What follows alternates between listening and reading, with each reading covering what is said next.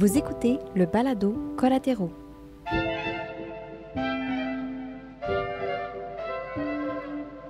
Aujourd'hui, on est avec Catherine Kotsuga, fondatrice de Baba Mode Consciente, une marque qui propose des petites collections de prêt-à-porter faites entièrement de textiles récupérés.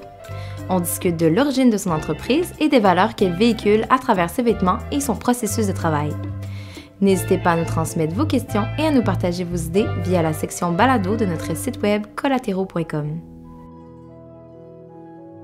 Au but. En fait, Baba, c'est le diminutif de babushka parce que l'inspiration derrière mon entreprise, c'est ma grand-mère euh, qui est arrivée euh, du Bélarus après la Seconde Guerre mondiale.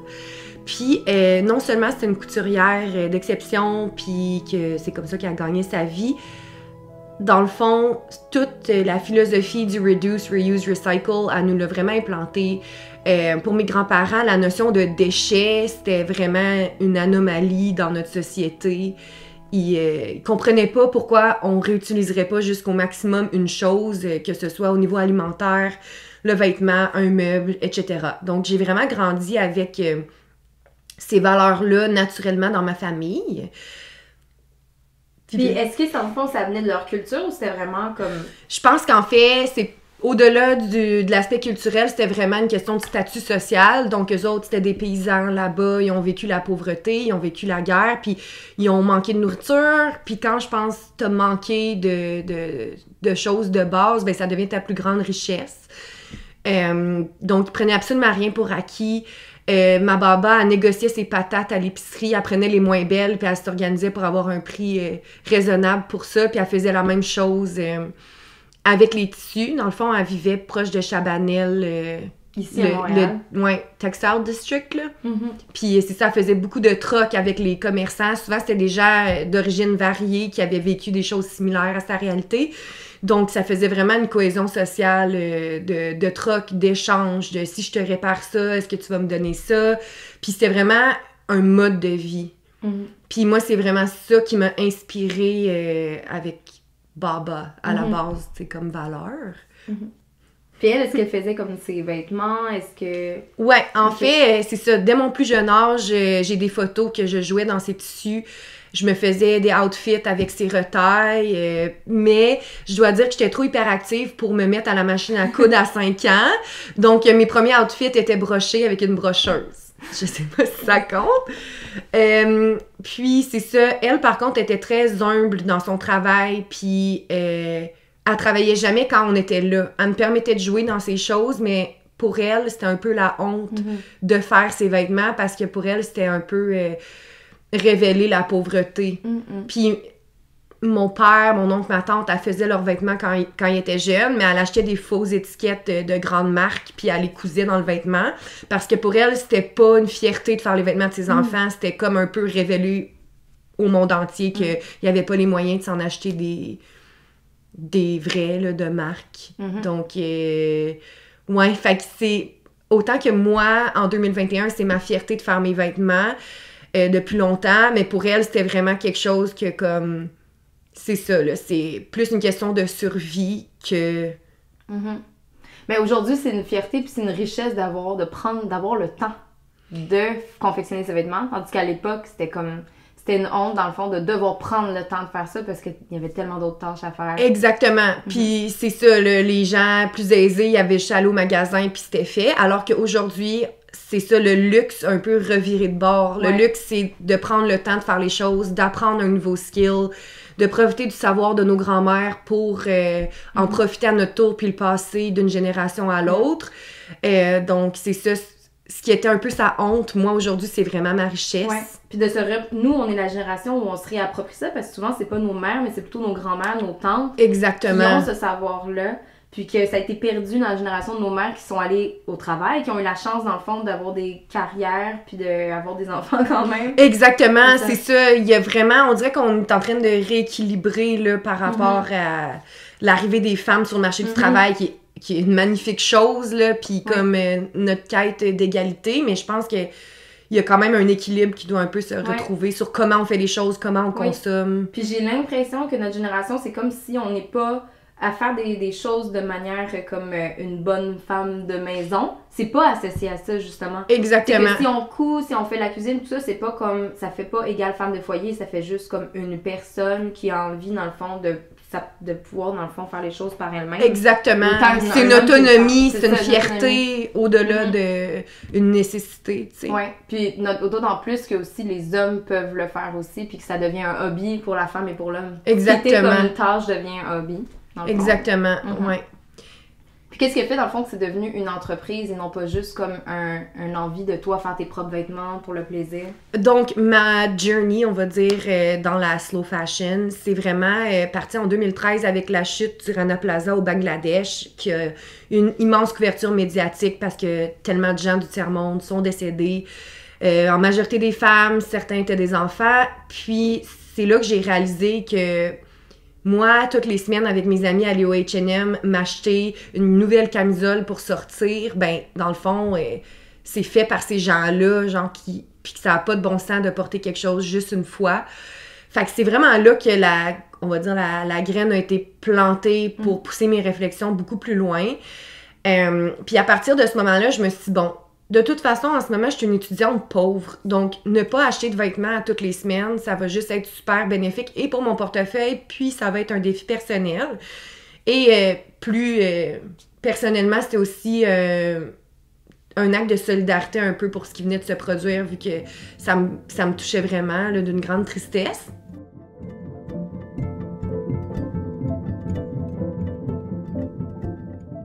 En 2013, dans la matinée du 24 avril, partout sont retransmises les images de l'effondrement du Rana Plaza. Le bâtiment situé à Savar, la capitale du Bangladesh, abritait des ateliers de confection de diverses marques internationales de vêtements. Les dégâts sont spectaculaires. 2500 personnes y sont rescapées et 1335 y perdent la vie. On apprend par la suite que des consignes d'évacuation avaient été données la veille, après l'apparition de fissures, mais avaient été ignorées par les responsables des ateliers. Cette catastrophe est aujourd'hui un des symboles des problèmes liés à la fast fashion, elle-même due à la mondialisation.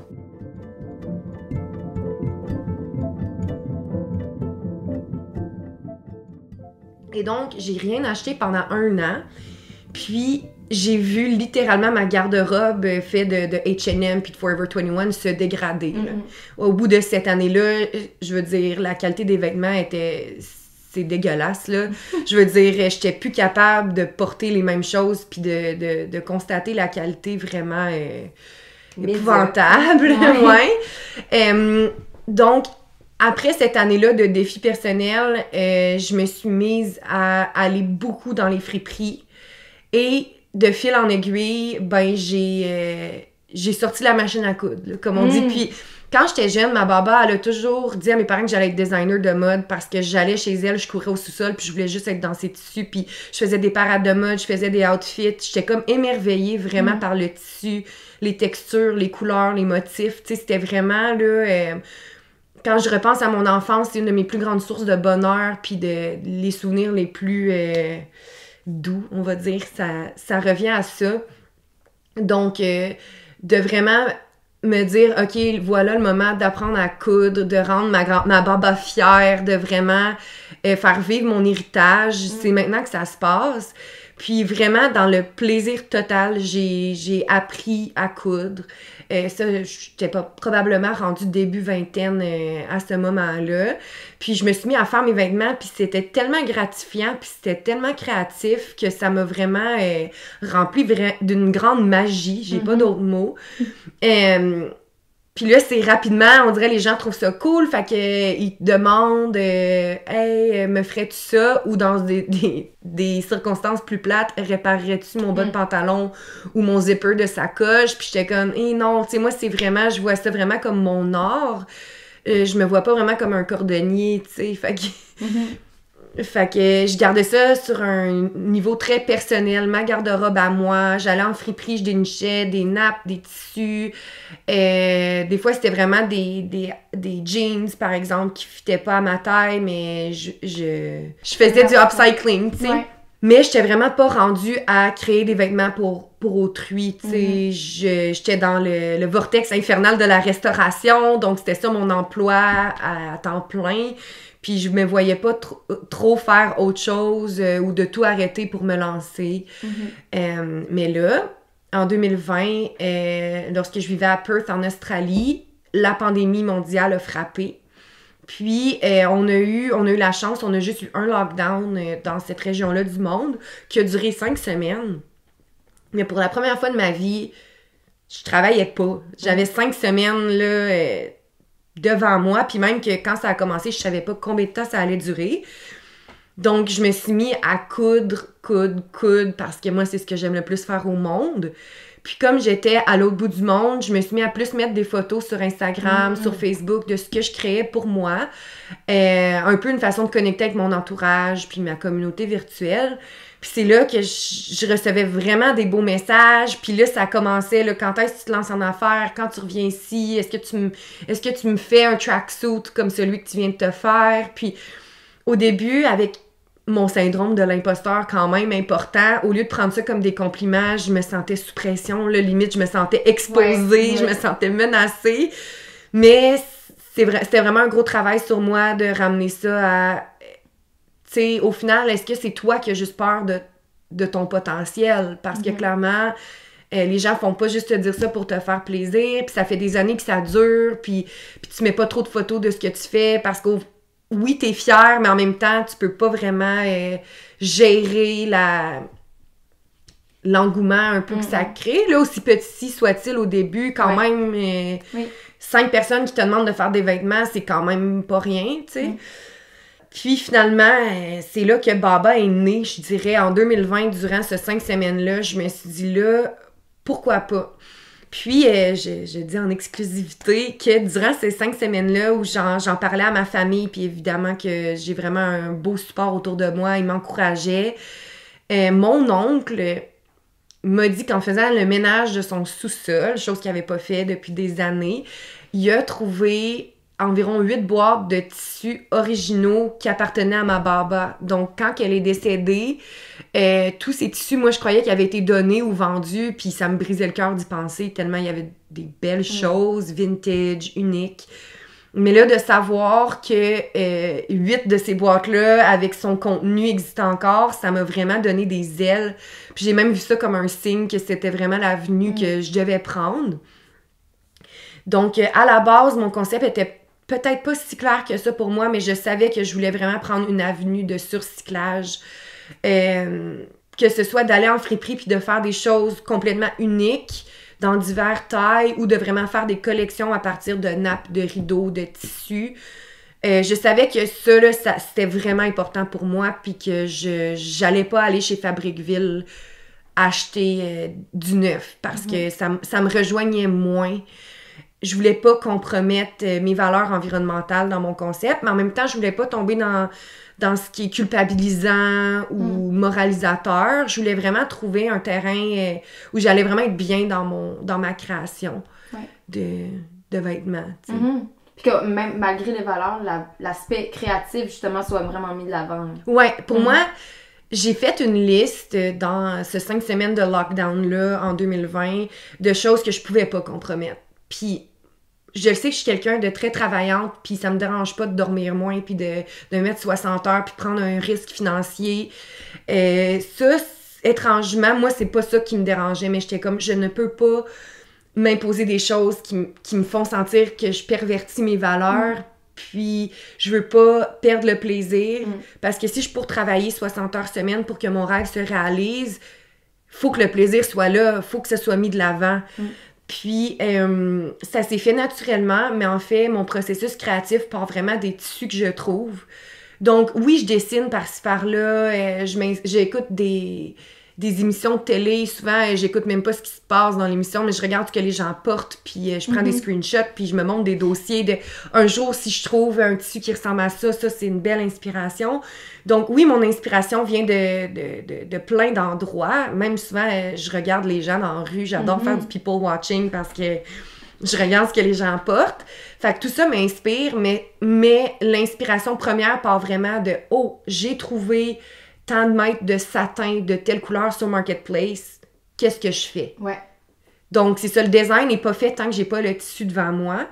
Euh, puis souvent, quand que je crée un modèle, par exemple une chemise, puis je tripe sur le, le tissu puis les motifs, ben si j'avais juste assez de tissu pour en faire trois, j'essaie de trouver des tissus qui vont rejoindre un peu le style que je convoite pour mes micro-collections. Ouais. Puis euh, c'est vraiment comme ça un petit peu que le hamster il part dans ma tête. Oui, parce que j'imagine produire juste un, dans le fond, un nouveau patron pour trois chemises, ça serait vraiment comme euh, pas. C'est, c'est pas, Ça ça, se peut pas. Mais non, c'est, ça, ça. c'est pas productif. Puis euh, c'est certain que là, j'apprends. euh, ça fait pas longtemps que Baba Mode Consciente existe. Donc ça a commencé en mai 2020. 2021. Officiellement, Mhm. Ouais. ma, pre- ma première collection est sortie, même s'il y a eu presque un an de travail derrière tout ça avant de me lancer. Donc, euh, c'est ça, j'apprends que et trouver euh, 20 mètres sur Marketplace, un fond de rouleau de quelqu'un, ça, c'est le fun parce que souvent, je peux faire justement entre 15 et 20 morceaux. Mm. Euh, fait que d'un point de vue, c'est bien d'avoir du plaisir, c'est important, mais il y a des choses qui sont beaucoup moins euh, rentables en termes de temps et financièrement Ouais, aussi. exactement. Puis Mm. faut, c'est aussi intéressant de- de- que la clientèle s'habitue à ça, justement, que c'est en nombre limité. C'est comme il y a une- un aspect très unique, justement, à la mode sur Slash. Oui, puis ça, c'est la puissance, je dirais, de mon message parce que euh, le fast fashion ou la société dans laquelle on vit en général nous donne l'impression que c'est illimité, qu'il y a des ressources à ne plus finir, qu'il en manquera jamais. Mais je pense que de juste voir comment les gens ont réagi en temps de pandémie, quand il n'y a plus de farine sur les tablettes, qu'il n'y a plus de papier de toilette, les gens ils ont eu un peu un reality check de comme, oh, ok, genre, Mhm. c'est pas on, on claque nos doigts et euh, il y a abondance, là. Il y a du travail en arrière de ça, il y a un humain en arrière de ça, c'est c'est ça, c'est vraiment vraiment pas de la magie. Euh, puis c'est vraiment ça que je veux mettre de l'avant avec Baba. Puis je le vois dans mes interactions avec des gens, puis c'est c'est vraiment avec euh, beaucoup d'amour que j'accueille ça, mais mettons, euh, souvent ce que je fais pour ceux qui, me, qui ne me suivent pas, c'est que Baba va sortir sa collection d'automne, mais ça va être au compte-goutte sur deux mois. Donc à chaque semaine ou à chaque deux semaines, je sors un item différent. Puis souvent, c'est entre 15 et 20 morceaux. Puis il y a des gens qui sont comme juste 15 ou juste 20. Puis je suis comme, si t'étais une petite abeille qui voyait le temps que ça prend Mhm. de créer un vêtement du patron à, sais, Ouais, au produit ouais, fini avec la matière limitée que j'ai, euh, tu verrais que c'est même beaucoup. tu sais, Ouais. C'est un modèle qui est fait, ton entreprise, c'est un modèle qui est fait pour une personne qui fait la couture et aussi tous les autres chapeaux que comprend la compagnie. Exactement, je porte tous les chapeaux de CEO à concierge, là. Oui. Tu sais, les gens, ils me voient pas passer le balai le soir, mais c'est moi qui le fais, là,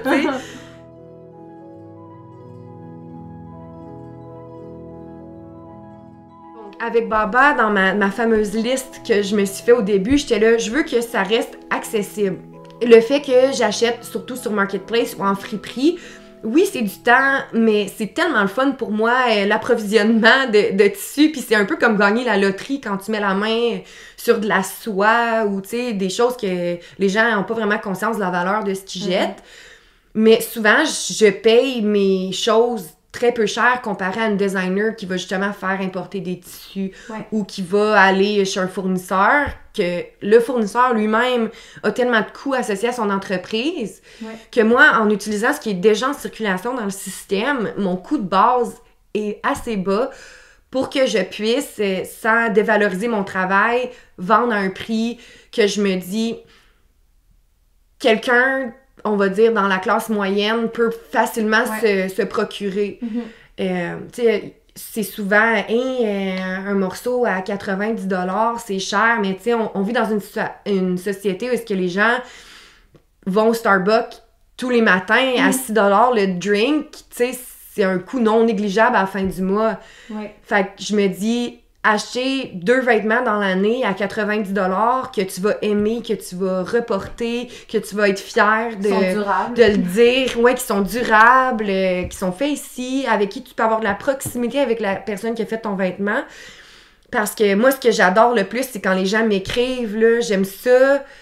Le, le fait que je sois petite, j'adore pouvoir avoir cette proximité-là avec le client, avec les gens. Puis j'adore échanger sur la mode durable. Mhm. Euh, parce que j'en apprends tous les jours, puis il y en a toujours plus à apprendre sur euh, le milieu. Ouais.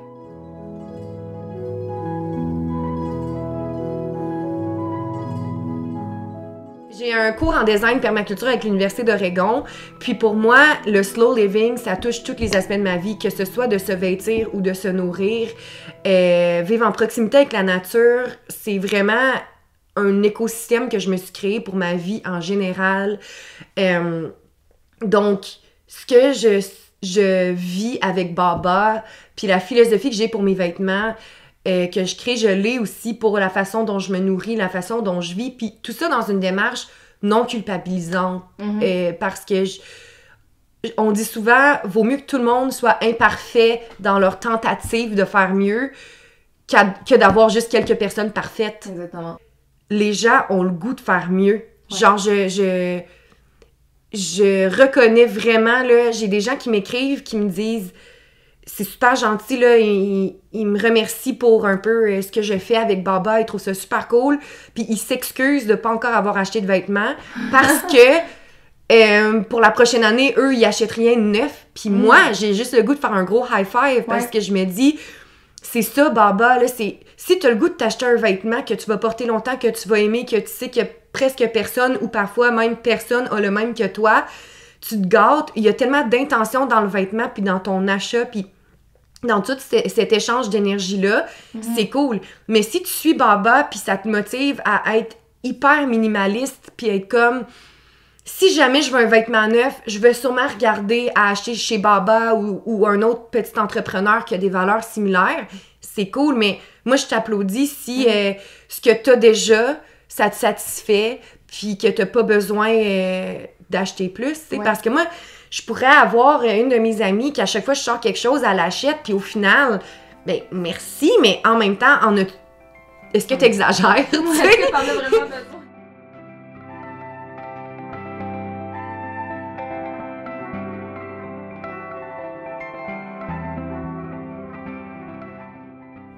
Dans le fond, avec Baba, une des choses que je souhaite le plus amener euh, sur la, scène de la mode locale, c'est la relation qu'on a avec nos vêtements. Pas juste de se dire, euh, dans le fond, ça va finir dans un site d'enfouissement quelque part, ou pas juste avoir la grosse réflexion écologique plus, euh, classique. Est importante cette réflexion-là.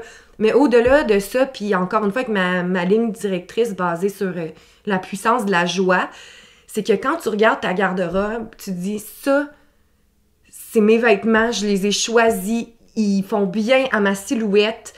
Euh, je me sens bien quand je porte ça. Euh, un peu comme quand tu fais ton café le matin, c'est un rituel, mais c'est un peu de ritualiser euh, ta relation avec ton vêtement, puis de dire quand je mets ces pantalons-là, beau temps, mauvais temps, que je sois de bonne humeur ou non, je sais qu'ils me font bien, je suis bien dedans.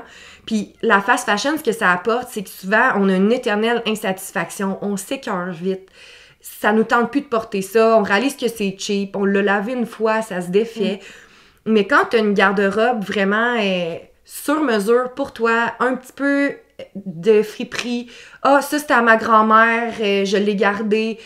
J'ai encouragé 3-4 designers locaux cette année, puis ça, ça, ça complète ma garde-robe. Puis en plus, c'est mon style.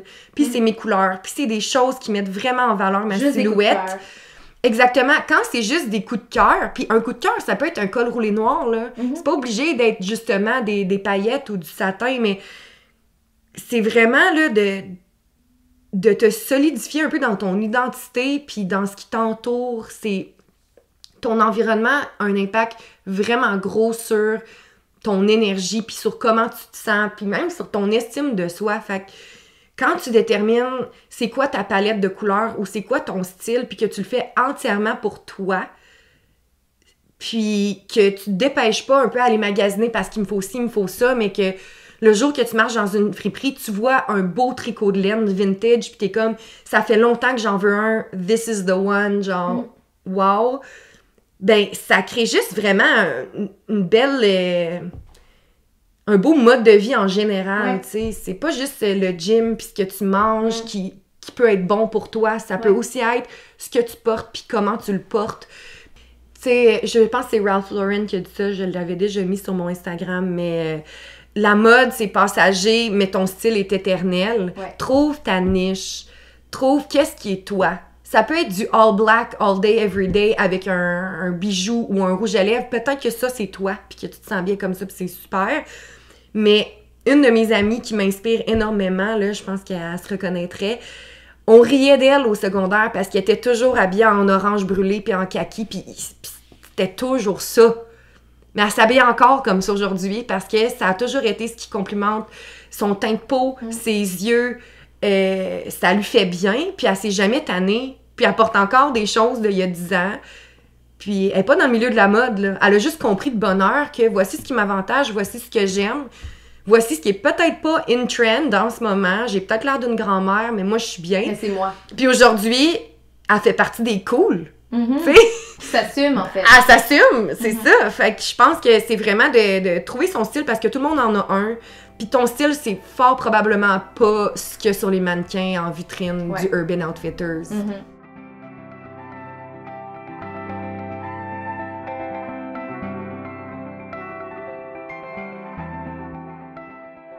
Chez Baba, une des valeurs centrales que je crois qui se reflète, c'est euh, mon besoin de cohésion sociale, ma soif de faire vivre une communauté, mais juste de tisser des liens dans la communauté, c'est hyper important chez Baba.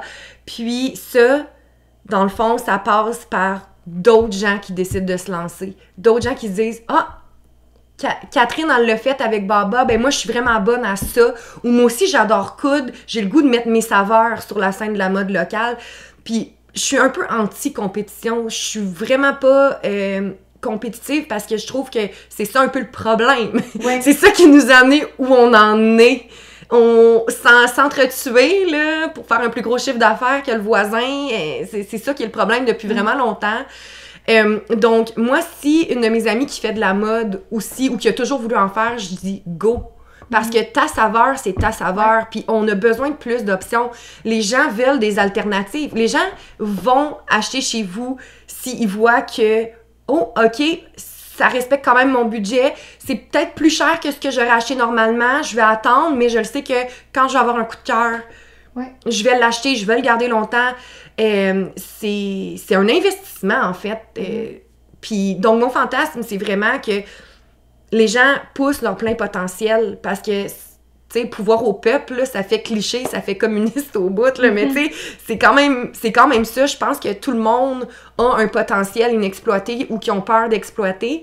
Puis, juste déjà, en partant, Baba, si je peux inspirer une personne à le faire, je sens que ma job est faite parce que Ouais. cette personne-là va inspirer une autre personne. Puis ça va faire une grosse chaîne. Ouais, puis une industrie complémentaire. fait. Exact. Fait que mon fantasme, c'est carrément ça, qu'on crée une chaîne, qu'on s'inspire. Puis, puis si à un moment donné, Baba est, est- est comme plus dans cette chaîne-là, c'est parce que la chaîne va se continuer avec Oui. d'autres entrepreneurs qui vont faire d'autres choses. Puis je réalise, moi, je pensais que j'allais juste faire des vêtements, mais je réalise que là, j'ai des gens qui font de la musique qui me parlent. Ouais. Oh, on pourrait peut-être faire de quoi? J'ai des gens, justement, qui font de la coiffure, qui font du yoga.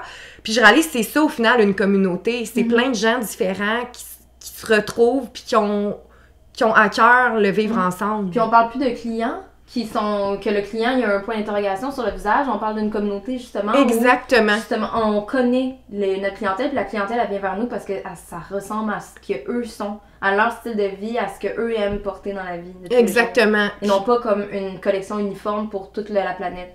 Exactement. Fait que c'est vraiment ça que je sens qui se crée de plus en plus avec Baba. Puis ça me ramène à ma babouchka qui est à, à la base de l'inspiration de mon entreprise, dans le nom et aussi dans... Je sens vraiment qu'elle vit au travers de moi. Euh, fait que j'ai vraiment l'impression que c'est vraiment un peu un cycle de vie qui... Mhm. C'est une roue qui tourne, hein, la, la Ouais. vie, les écosystèmes, tout. Puis je sens vraiment que c'est ce que j'ai créé avec Baba. Puis aussi petit soit-il, moi, ça me remplit. Puis je pense qu'au final, c'est pas nécessairement ton chiffre d'affaires qui est important. Oui, on, soyons réalistes, on a une épicerie à payer et tout. Mais je pense que le positif attire le positif. Puis le, je crois vraiment au pouvoir de la manifestation. Puis euh, c'est ça, faut, faut avoir du guts.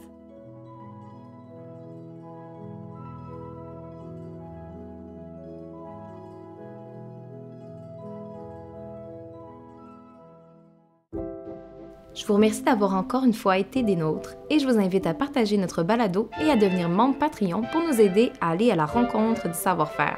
Vous pouvez admirer et vous procurer les créations de Catherine en ligne sur babamodeconsciente.com. C'était Noémie Vidomayette de Collatéraux et on se dit à bientôt dans un prochain épisode.